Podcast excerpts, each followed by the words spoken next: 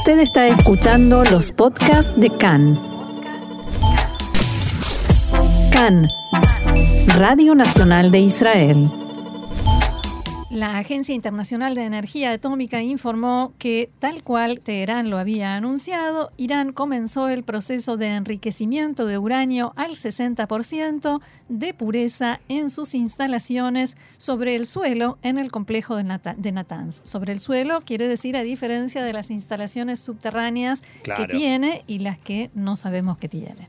Esto sucede una semana después del incidente, dicho esto entre comillas, en el que una bomba hizo estallar el suministro principal de energía y el respaldo de la instalación subterránea de Natanz, que causó daños a buena parte de las 6.000 centrifugadoras y retrasó el proceso de enriquecimiento entre 6 a 9 meses, según estimaciones israelíes y norteamericanas, que hay que decir que son estimaciones que los iraníes niegan en forma contundente e incluso mostraron en las últimas horas una fotografía de cómo supuestamente quedó el lugar y cómo casi nada resultó dañado. Ayer por la mañana la televisión estatal iraní transmitió imágenes de lo que presuntamente son operaciones regulares en estas instalaciones. El informe televisivo incluyó una breve entrevista con un trabajador anónimo, quien dijo que el personal está trabajando las 24 horas para reanudar el enriquecimiento de uranio. También ayer la televisión estatal iraní identificó a un sospechoso del sabotaje a la planta de Natanz la semana pasada. Se trata de Reza Karimi, de 43 años, nativo de la ciudad de Kashan, que, quien ya habría abandonado Irán. El informe de la televisión iraní publicó lo que parecía ser una alerta roja de Interpol solicitando su arresto, pero por el momento, y esto lo hemos comprobado nosotros mismos, la orden de arresto no figura en la base de datos pública de Interpol y este organismo no se ha expedido al respecto. La supuesta alerta roja de Interpol que presentó la TV iraní enumera el historial de viajes de Karimi, que incluye España, Emiratos Árabes, Kenia, Etiopía, Qatar, Turquía, Uganda, Rumania y un país que no se llegaba a leer, que estaba ilegible en la placa. Y además algo que llama la atención es que Karimi es también el apellido de la persona, del sospechoso que eh, Irán había publicado en el ataque anterior a Natanz, en el incidente, como dicen eh, las autoridades iraníes, que no sé si será de la misma familia o será un apellido muy común, pero otra vez un Karimi involucrado. O si será un sospechoso genérico, tal vez. Claro, el sospechoso. Por otra parte, la información del lado israelí. En Israel hoy se reúne el Gabinete Político de Seguridad por primera vez desde el mes de febrero. Los temas a tratar serán la situación con Irán, especialmente después de la serie de ataques adjudicados a Israel y mientras se llevan a cabo las conversaciones en Viena. Según informa hoy el diario Yediot Haronot, en los últimos días Estados Unidos transmitió a Israel mensajes de indignación y advertencia por los recientes ataques adjudicados a Israel contra objetivos iraníes mientras se llevan a cabo las conversaciones indirectas por el programa nuclear. Los norteamericanos están especialmente enojados por las declaraciones y los comentarios y cómo en Israel abro comillas, se jactan después de cada uno de esos ataques. Los funcionarios encargados de transmitir estos mensajes dijeron que esto los deja en una situación muy incómoda y puede boicotear las conversaciones con Irán. Quien se refirió a esto fue Amos Yadlin, ex jefe de la inteligencia militar israelí, entre otros cargos, y titular del Instituto de Investigaciones de Defensa Nacional. En diálogo con Khan, Yadlin habló sobre la reunión del gabinete planificada para hoy.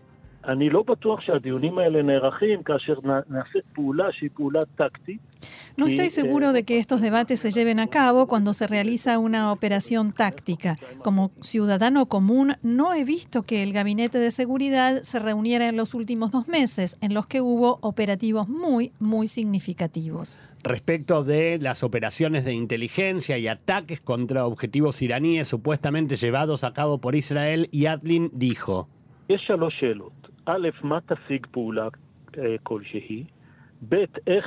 Hay tres preguntas. ¿Qué logrará una determinada operación? Segundo, ¿cómo será la escalada posterior? Si estamos a punto de cruzar algún límite que no queremos cruzar hacia una guerra directa y total con Irán. Y tercero, y a mi entender es muy importante, ¿qué le hace esto a nuestras relaciones con el mayor y único aliado que tenemos, Estados Unidos?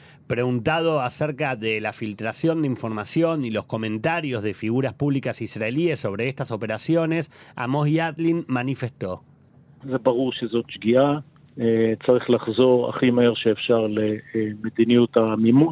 Está claro que es un error. Hay que regresar lo más rápido posible a la política de ambigüedad.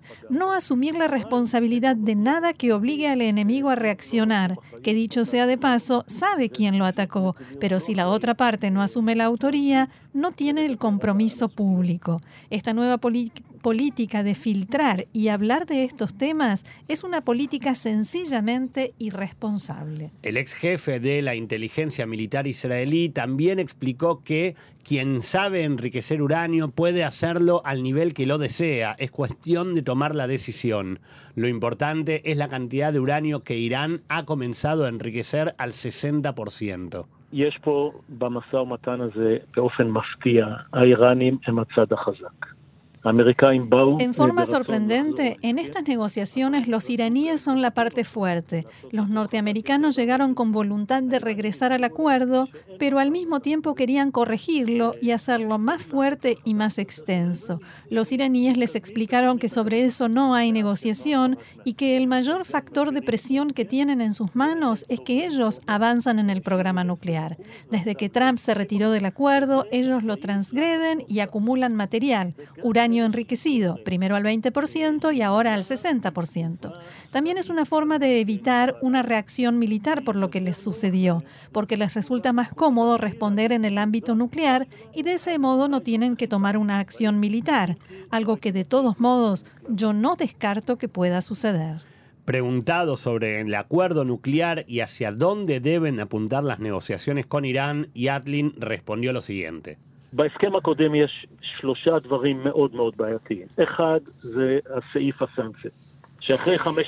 En el acuerdo anterior hay tres cuestiones muy problemáticas. La primera es la que se conoce como sunset, el inciso del acuerdo que prevé su final, que después de 15 años, y estamos cerca de eso, dentro de nueve años, Irán recibe legitimación para un programa nuclear ilimitado.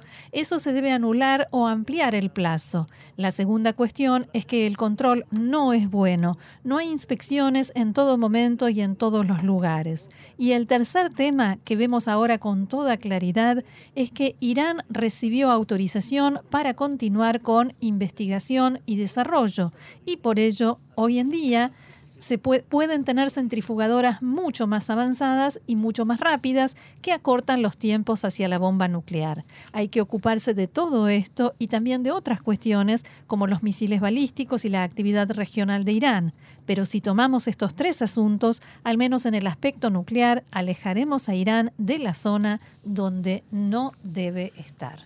Cambiamos de tema. Israel y Grecia firmaron el mayor acuerdo de adquisición de adquisiciones de defensa entre las partes hasta el momento que, según Jerusalén, fortalecerá los lazos políticos y económicos entre ambas naciones. Según el Ministerio de Defensa, el acuerdo incluye un contrato de 1.650 millones de dólares para el establecimiento y operación de un centro de entrenamiento para la Fuerza Aérea Helénica por el contratista de defensa israelí Elbit Systems durante un periodo de 22 años.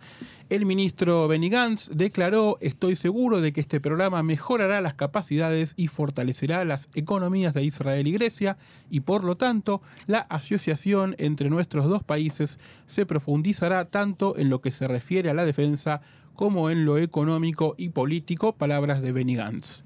El anuncio sucede luego de la reunión multilateral llevada a cabo en Chipre a fines de la semana pasada entre los ministros de Relaciones Exteriores de Emiratos Árabes Unidos, Grecia, Chipre e Israel, en el cual los representantes de los cuatro países acordaron profundizar la cooperación entre las partes. Otro asunto. Sudán ha negado informes de que enviaría su primera delegación a Israel meses después del acuerdo de normalización de relaciones entre ambos países y fuentes sudanesas dijeron que Jartum había cancelado una visita planificada. Las mismas fuentes habían dicho previamente a la agencia Reuters que una delegación sudanesa compuesta por funcionarios de seguridad e inteligencia viajaría a Israel la próxima semana. Hace algunas semanas, el gabinete de Sudán votó en favor de derogar una ley de 1958 que castigaba las relaciones con Israel.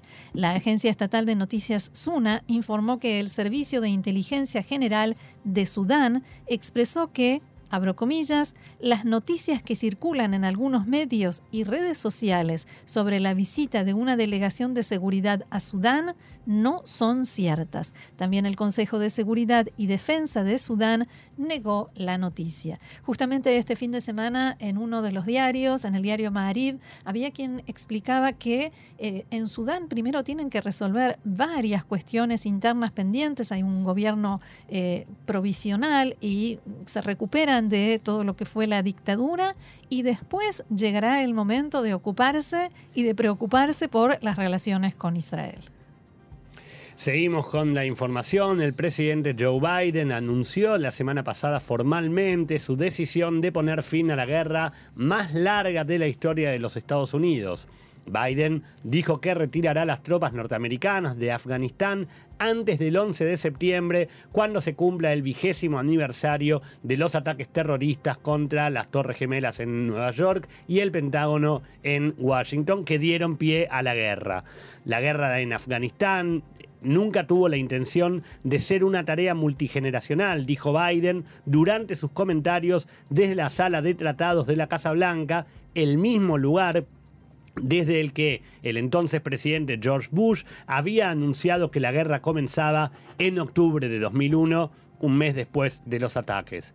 Fuimos atacados, fuimos a la guerra con metas claras, logramos esos objetivos. Bin Laden está muerto y Al Qaeda está degradada en Afganistán y es hora de poner fin a la guerra eterna, decía Biden. Soy el cuarto presidente estadounidense que comanda la presencia de tropas en Afganistán. Dos republicanos, dos demócratas. No pasaré esta responsabilidad a un quinto.